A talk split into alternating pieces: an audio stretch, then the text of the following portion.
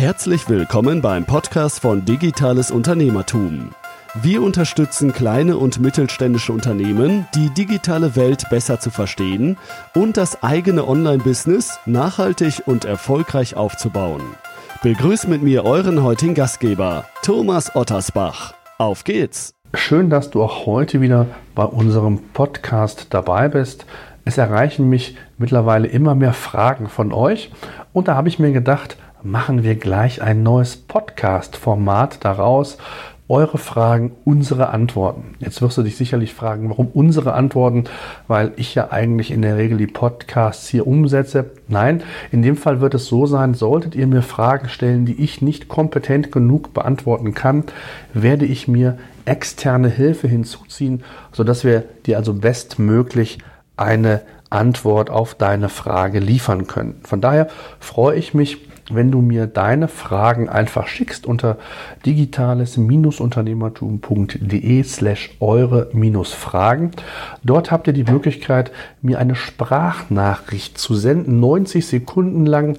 Solltet ihr mehr als 90 Sekunden benötigen, achtet auf die Zeit. Dann könnt ihr natürlich auch den Knopf zweimal drücken und so habt ihr dann die doppelte Zeit quasi zur Verfügung. An die andere Möglichkeit ist, mir direkt eine E-Mail zu senden an podcast.digitales-unternehmertum.de oder kontaktiert mich auch gerne in unserer Facebook oder auf unserer Facebook-Seite Digitales Unternehmertum. Links und alle Informationen auch zu diesem Podcast gibt es natürlich zusammengefasst in unseren Show Notes. So, fangen wir mit der ersten Frage an, die ich, wie ich finde, eine sehr spannende Frage ist und ich mir sehr sicher bin, dass viele von euch dieses Thema überhaupt nicht auf dem Schirm hatten oder aber auch nicht ganz sicher sind, wie sie mit diesem Thema umzugehen haben. Es geht um das Thema Webdesign, Designarbeiten für das eigene Unternehmen. Hören wir uns die Frage von der Anna zunächst einmal an. Hallo, mein Name ist Anna und ich wollte mal ganz kurz fragen, wie es mit der Geschichte steht, wenn man eine Website machen lässt, quasi von einem ähm, Webdesigner, muss man ja Abgaben an die Künstlersozialkasse zahlen. Wenn der wiederum ähm, nur die, also nur der Administrator ist und die Seite zur Verfügung stellt, dann wiederum nicht. Also die ganze, das ganze Thema Webdesign äh, und Künstlersozialkasse würde mich wirklich mal interessieren, wie sich das verhält. Ähm, muss der Webdesigner mir das mitteilen oder ich als Unternehmer muss das ja eigentlich selber melden. Wer sagt mir eigentlich, dass man sowas melden muss? Und ja, das würde mich sehr freuen. Vielen Dank. Tja, liebe Anna, ich selbst habe mich vor einiger Zeit mit einem meiner Unternehmen damit ebenfalls beschäftigt, habe einen Freelancer eingestellt bzw. beschäftigt, der uns verschiedene Designarbeiten, eine Landingpage und auch die Webseite gestalten sollte. Und ähm, in der Tat ist es so, dass ein Webdesigner der Künstlersozialkasse unterliegt, also ähnlich wie ein Musiker und deshalb hier auch entsprechende Abgaben zu leisten sind. Aber fangen wir vielleicht mal einen Schritt vorab an, äh, die Differenzierung. Was ist ein Webdesigner versus auch Webmaster oder Webadministrator? Der Webadministrator, Schrägstrich Webmaster, ähm, hat quasi einen technischen Schwerpunkt. Das heißt, er sorgt letztendlich dafür, dass der Server in Betrieb bleibt, er wartet ihn, überwacht ihn, überwacht auch andere ähm, Applikationen mit dem Ziel eben, eine stabile Erreichbar Erreichbarkeit gewährleisten zu können. Der Webdesigner hingegen ist quasi Künstler. Er gestaltet eure Seite, also wie ein Musiker. Und egal welche gestalterischen Tätigkeiten er vornimmt, so musst du als Unternehmer die Abgabe an die Künstlersozialkasse melden. Ich habe mal verschiedene Links zu dem Thema in die Show Notes gepackt. Da gibt es auch eine Checkliste, wann man Abgaben leisten muss, wann nicht. gibt auch noch ein paar Informationen über eine Freigrenze, denn die gibt es auch. Die beträgt 450 Euro pro Jahr, wobei das aus meiner Sicht nahezu zu vernachlässigen ist, da, ähm, ja, ich hätte mal gesagt, ein Banner-Set schon mehr als 400 Euro kostet und das aufs Jahr gesehen ist das, glaube ich, schnell erreicht. Als Disclaimer noch vorab, ähm, ich bin kein Rechtsanwalt und schlussendlich solltest du dir Rechtsbeistand suchen, um dieses Thema final zu besprechen. Ich kann das nur aus meiner Erfahrung wiedergeben und wie gesagt, die Künstlersozialkasse ist ein ganz wichtiges Thema. Es ist nicht viel, was man leisten muss. Ich glaube, es liegt bei rund 4 Prozent. Aber ihr solltet es nicht vernachlässigen. Denn schlimmer wird es dann, wenn das Finanzamt nachträglich eine solche Zahlung moniert. Und dann kann es auch teuer werden, denn dann geht es um Zinsen, vielleicht sogar Zinseszinsen, die fällig werden. Und je nachdem, über wie viele Jahre ihr das macht, kann da eine ganze Menge sich subsumieren. Und das solltet ihr aus meiner Sicht unbedingt äh, verhindern. Also, die Freigrenze 450 Euro pro Jahr. Ähm, selbst wenn auf der Rechnungsstellung ihr vielleicht mit dem Freelancer, Webdesigner eine andere Leistung im weitesten Sinne vereinbart, sollte man sehr vorsichtig sein. Ich würde hier sauber agieren, keine Strafen oder Nachzahlungen riskieren und ähm, das auch offen mit dem Webdesigner oder der Agentur zusammen besprechen. Hier gibt es immer Lösungen. Vielleicht gibt es das Gesamtpaket, wo das vielleicht sogar auch schon mit berücksichtigt ist. Das solltest du hier entsprechend offen und ehrlich dann mit deinem ja, Freelancer oder mit deiner Agentur entsprechend besprechen. Tja, das mal so als Erfahrung, als Ergänzung äh, meinerseits. Ähm, wie gesagt, ähm, schau dir die Links an, da gibt es noch ein paar Informationen zu. Solltest du noch weitere Fragen haben oder auch andere, die das Thema betreffen, nutzt gerne die anfangs angekündigten Kontaktmöglichkeiten. So, kommen wir zur nächsten Frage, die ebenfalls via Sprachnachricht direkt an mich herangetreten wurde. Leider hat der Norbert die 90 Sekunden überschritten. Das heißt, nach 90 Sekunden wurde die Aufnahme direkt gestoppt. Äh, ich hoffe aber dennoch, ähm, deine Frage ja richtig verstanden zu haben und werde so gut es geht auf diese auch antworten. Sollte hier noch irgendwas offen geblieben sein, lieber Norbert, dann melde dich gerne und dann kann ich das noch in einem weiteren Podcast oder auch per E-Mail mit dir noch kurz besprechen. Also hören wir zunächst einmal äh, in die Frage rein. Hallo Thomas Ottersbach und Team. Ich bin Norbert Tinnefeld, selbstständiger Augenoptiker und Hörgeräteakustiker. Hm, und zwar euch mal vorab erstmal ein herzliches Dankeschön für eure vielen inspirierenden Podcasts. Die sind wirklich klasse, das muss ich sagen. Das ist jedes Mal ein Ansporn für mich, auch meinen kleinen Betrieb zu optimieren. Ähm, ich habe wohl eine Bitte an euch. Und zwar ist es bei mir so, dass meine Abläufe äh, mir nicht transparent genug sind. Ich möchte die also gerne etwas transparenter gestalten und die Beratung vereinheitlichen bei meinen Kunden. Deshalb bin ich aktuell auf der Suche nach äh, eventuell nach Apps. Äh, und zwar möchte ich meine Beratung und Anamnesen für alle bei uns im Team einheitlich digital erstellen, dann ausfüllen und auch speichern. Das sind dann, dann die Kundenberatungen, das sind Dinge in der Augenglasbestimmung, in der Kontaktlinsenanpassung, in der Kinderoptometrie und so weiter, auch in der Hörgeräteakustik genauso.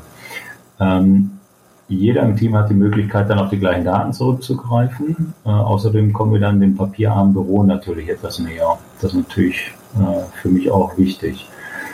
Zurzeit, ich habe alles durchgeguckt, finde ich keine Tools, auch eure Vorschläge, die zwölf Tools oder, oder andere sind für mich jetzt nicht so griffig, dass ich sagen kann, ich könnte die dahingehend anwenden. Das wäre super, wenn ihr euch dieses Themas mal annehmen könntet. Tja, lieber Norbert, es geht also darum, wie man Arbeitsabläufe vereinheitlichen kann, wie man mehr Transparenz für den Mitarbeiter schaffen kann und gleichzeitig ein gleichbleibendes Beratungsniveau auch über verschiedene Mitarbeiter hinaus ja, gewährleisten kann. Und da eignen sich aus meiner Sicht zwei Applikationen gerade für dich als kleinerer Betrieb durchaus. Und zwar ist das zum einen GoodNotes.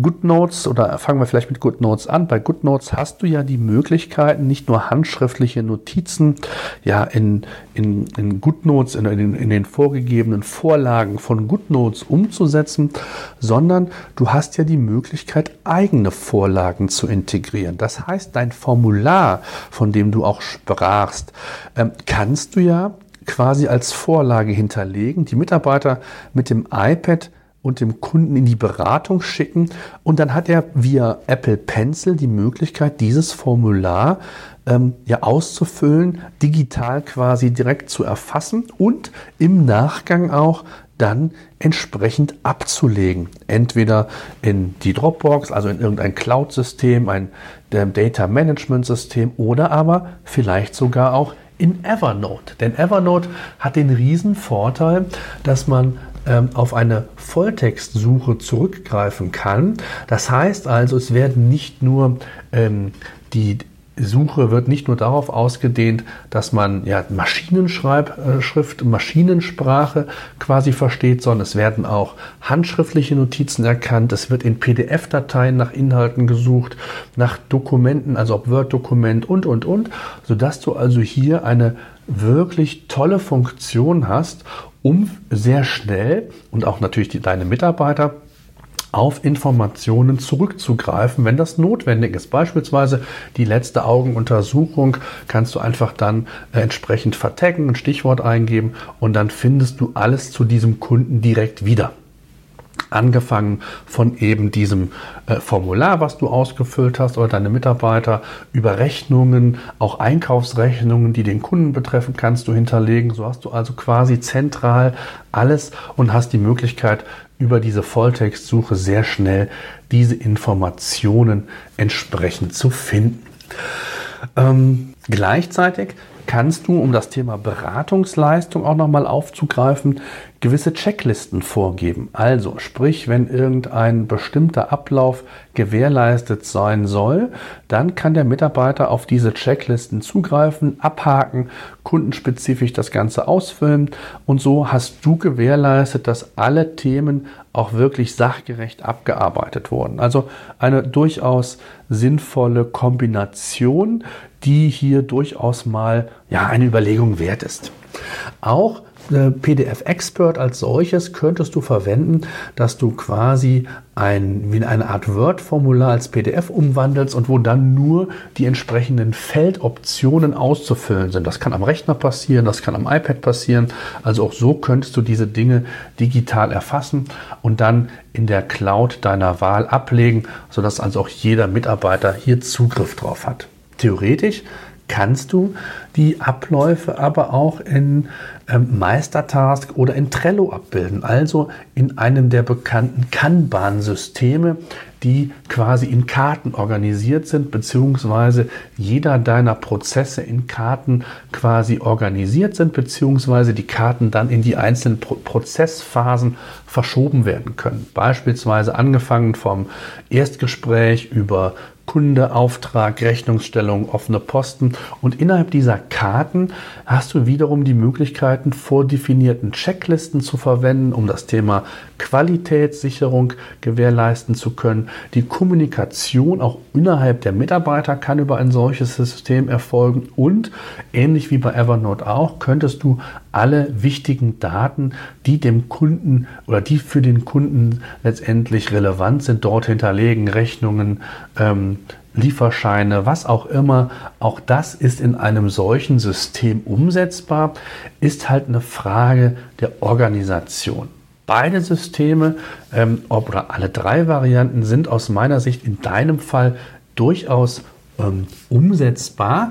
Ich persönlich ähm, würde auf die Evernote-Variante zurückgreifen. Hier bist du mit der Volltextsuche wirklich sehr, sehr gut bedient und du könntest quasi jedem Kunden ein eigenes Notizbuch zuweisen oder eine Notiz und dort alles transparent hinterlegen. Es gibt die Möglichkeit, Tabellen zu hinterlegen, sogar Sprachnachrichten, Bilder, egal was. Also selbst wenn du mal ein Foto von dem Kunden machst, wie das aussieht, könntest du das theoretisch dort hinterlegen. Und der große Vorteil ist, wenn du das iPad nutzt, dass du eben auch Kataloge, die vielleicht oder von Brillen, Brillengestellen, die nicht in deinem Geschäft ausgestellt sind, dem Kunden direkt auf dem iPad zeigen kannst. Also, ähm, das mal vielleicht so als Tipp von meiner Seite oder als Inspiration auch für dich, was Tools angeht. Ähm, solltet ihr oder auch du, äh, lieber Norbert, weitere Fragen haben, dann nutzt gerne unsere E-Mail-Podcast at digitales-unternehmertum.de. Schickt mir, wie gesagt, eine Sprachnachricht an digitales-unternehmertum.de slash eure-fragen. Besucht uns gerne bei Facebook und ganz zum Schluss noch eine Bitte.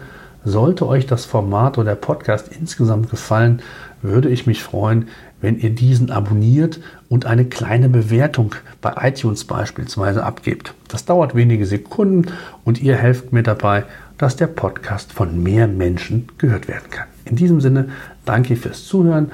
Wir hören uns in der kommenden Woche wieder.